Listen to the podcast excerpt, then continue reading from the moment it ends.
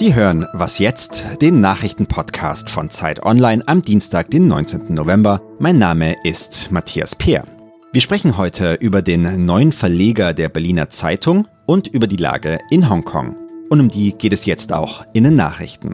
Hongkongs Regierungschefin Carrie Lam hat die Aktivisten in der belagerten Polytechnischen Universität zur Kapitulation aufgefordert. Das ist aus ihrer Sicht notwendig, um die Besetzung der Uni friedlich zu beenden. Mehrere hundert Personen haben das Gebäude bereits verlassen und sind dann festgenommen worden. China hat unterdessen die Aufhebung des Vermummungsverbotes in der Stadt zurückgewiesen. Hongkongs oberstes Gericht hatte das Verbot von Gesichtsmasken ja gestern für verfassungswidrig erklärt. Ein Parlamentssprecher in Peking widerspricht nun. Er sagt, dass nur der chinesische Volkskongress Entscheidungen über die Verfassung treffen darf.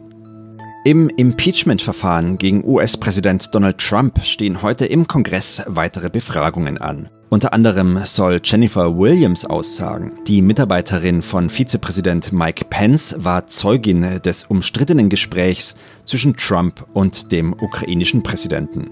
In einer nicht öffentlichen Aussage hatte Williams Trumps Aufforderung, gegen den Sohn seines Rivalen Joe Biden zu ermitteln, bereits als unangemessen kritisiert. Redaktionsschluss für diesen Podcast ist 5 Uhr.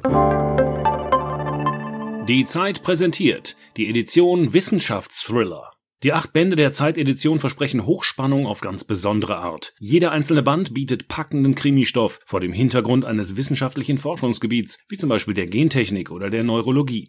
Diese Edition ist ab sofort bestellbar unter shop.zeit.de slash thriller. Hallo und herzlich willkommen bei Was jetzt? Ich bin Munja Mayborg.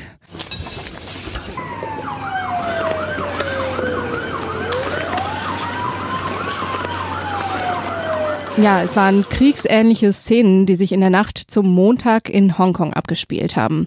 Demonstranten, die die Polytechnische Universität besetzt hatten, zündeten Molotow-Cocktails und setzten Teile der Uni in Brand. Die Polizei antwortete mit Tränengas, Plastikgeschossen und gewaltsamen Festnahmen. Darüber spreche ich jetzt mit Katharin Tai. Sie ist Autorin für Zeit Online und promoviert zu chinesischer Außenpolitik. Hallo, grüß dich. Hallo. Ja, die Gewalt ist in der Nacht zum Montag eskaliert auf eine Art, wie wir das noch nicht gesehen haben, seit die Proteste begonnen haben. Woran liegt das denn? Ich glaube, einerseits ist es einfach die Entwicklung jetzt über die Monate hinweg gewesen, dass sich wirklich die Gewalt auf beiden Seiten auf jeden Fall auch hochgeschaukelt hat.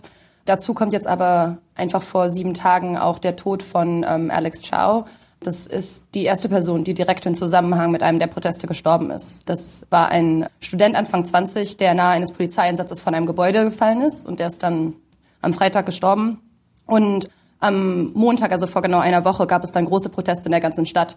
Und im Laufe dieser Proteste schoss die Polizei noch einen anderen Studenten an. Und Videos davon sind in der ganzen Stadt viral gegangen und haben wirklich unglaublich viele Leute auf die Straße gebracht und haben auch dafür gesorgt, dass die Leute in der Protestbewegung sich entschieden haben, dass sie jetzt weiter eskalieren müssen, um Druck auszuüben. Das heißt, die Wut über diesen Tod hat einfach noch mehr Menschen auf die Straße getrieben, auch solche, die vorher nicht protestiert haben? Absolut, ja. Also es gab vorher eben auch schon Gewalt, aber ich glaube, man muss, also einmal war es eben dieser Tod von Alex Chow, der wirklich nochmal einen Schnittpunkt darstellte. Und dazu einfach auch diese Videos, die teils in Hongkong immer rumgehen jetzt. Gerade die äh, Schüsse und die Schießerei vom letzten Montag, das war unheimlich äh, visuell, das war unheimlich gewaltsam zu sehen, wie ein bewaffneter Polizist dort einen unbewaffneten jungen Mann einfach direkt in den Bauch schießt und ihn dann danach erstmal fesselt, bevor er erste Hilfe holt. Das hat wirklich einen unheimlich tiefen Eindruck bei Leuten hinterlassen, die es eigentlich gewohnt sind, in einer Stadt zu leben, die einen Rechtsstaat hat und die auch eigentlich sehr sicher ist. Was bräuchte es denn, um die Situation zu entschärfen? Das scheint ja im Moment relativ ausweglos zu sein. Ich glaube, das größte Problem ist, dass die Hongkonger Regierung seit Anfang des Sommers im Endeffekt keine Bereitschaft zeigt, eine politische Lösung zu finden. Also die Bewegung hat ja mehrere Forderungen, darunter eine unabhängige Untersuchung der Polizeigewalt und ein allgemeines Wahlrecht.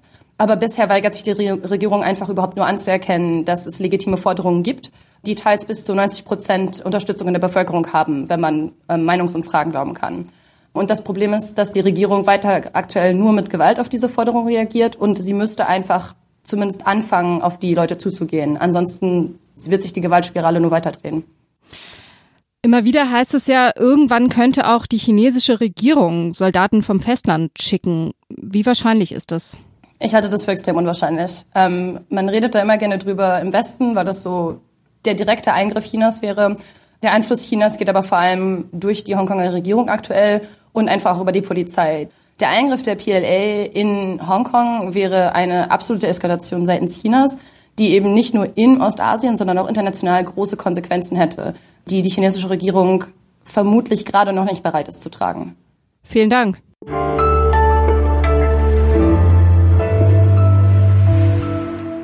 Und sonst so?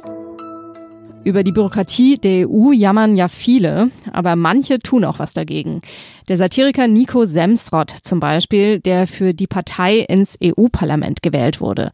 Er will das Hin- und Hergependel der Abgeordneten zwischen Brüssel und Straßburg abschaffen.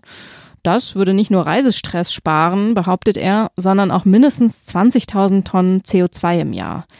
Bisher sind alle Versuche, die Pendelei abzuschaffen, gescheitert, denn der EU-Vertrag, der schreibt vor, dass Straßburg ein Parlamentssitz sein soll.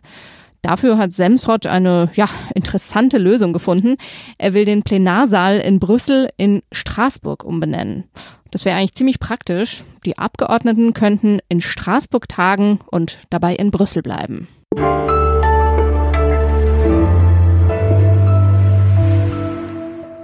Über die Berliner Zeitung wurde in den letzten Tagen viel geredet. Die Welt am Sonntag hat nämlich öffentlich gemacht, dass der neue Eigentümer der Berliner Zeitung, Holger Friedrich, inoffizieller Mitarbeiter der Stasi war.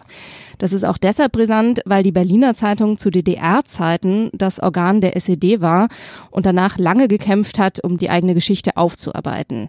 Vor zwei Monaten hatte das Unternehmerpaar Holger Friedrich und Silke Friedrich die Zeitung gekauft und seitdem wird darüber spekuliert, was die beiden, die keine Erfahrung als Verleger haben, vorhaben. Darüber spreche ich jetzt mit dem Medienjournalisten Daniel Buß am Telefon. Hallo. Hallo. Holger Friedrich war also Stasi-Mitarbeiter, IM. Was ist da genau bekannt? Also die Welt am Sonntag hat äh, die Akte bekommen. Peter Bernstein ist der Deckname. Holger Friedrich hat das im Wesentlichen auch alles bestätigt.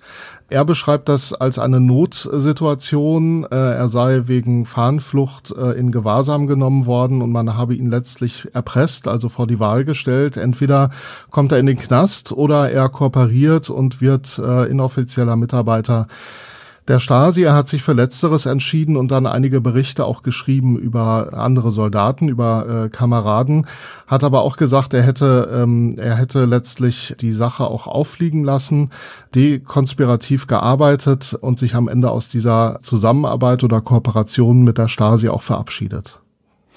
Die Friedrichs haben ja in den letzten Monaten viele Interviews gegeben. Darüber haben sie nicht gesprochen. Ähm, du hast sie zum Beispiel auch interviewt. War das denn einfach ungeschickt von denen oder muss man davon ausgehen, dass das Kalkül war? Also mein Eindruck ist schon, das sind ja Quereinsteiger in die Medienszene, vor allen Dingen, wenn es darum geht, auch öffentlich zu agieren. Das haben sie bislang so nicht gemacht, ähm, dass sie an vielen Stellen einfach ähm, Naivität auch gezeigt haben, eine Unbedarftheit, was es heißt, auch im Scheinwerferlicht der Medien zu stehen. Ja, also ich glaube schon, dass äh, Holger Friedrich da einfach naiverweise gedacht hat, ähm, er kann das verschweigen. Ähm, ja, und ich glaube, ähm, wer so prominent letztlich in die Medien kommt, also tatsächlich als Außenseiter in die Verlagsszene einsteigt, ähm, der wird auch sehr kritisch beobachtet. Es ist, glaube ich, auch jetzt kein Zufall, dass ein Mitbewerber diese Geschichte auf den Markt gebracht hat, also die Welt, die bei Axel Springer erscheint, die auf dem Berliner Markt mit dem Berliner Verlag ja auch konkurriert. Mhm. Ja, da sprichst du einen interessanten Punkt an. Ähm, manche sind in der Medienbranche ja vielleicht auch ein bisschen neidisch, dass die beiden so zügig voranschreiten, damit den Verlag zu digitalisieren. Was hältst du denn von diesen Plänen?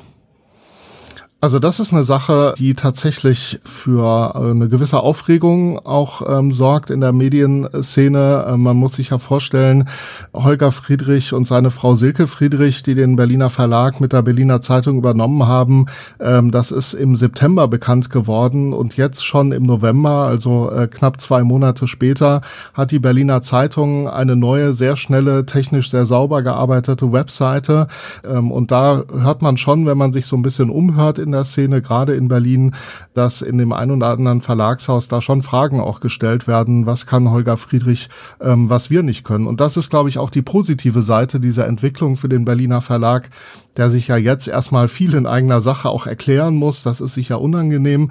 Aber äh, jenseits sozusagen der eigentlichen inhaltlichen Debatte, wenn man jetzt das drumherum nimmt, die technischen Plattformen nimmt, die Geschäftsmodelle auch nimmt, da tun die neuen Verleger, so umstritten sie auch sein mögen, der Berliner Zeitung im Speziellen, glaube ich, auch sehr gut.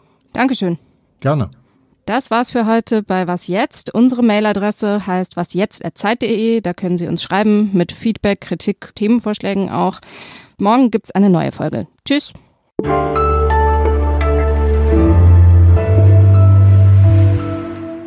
Also mein Twitter war voll mit dem Thema. Bei dir wahrscheinlich ähnlich. Naja, ich glaube, das liegt so ein bisschen an unserer Bubble, ne?